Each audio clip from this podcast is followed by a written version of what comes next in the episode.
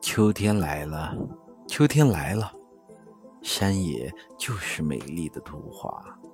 梨树挂起金黄的灯笼，苹果露出红红的脸颊，稻海泛起金色的波浪，高粱举起燃烧的火把。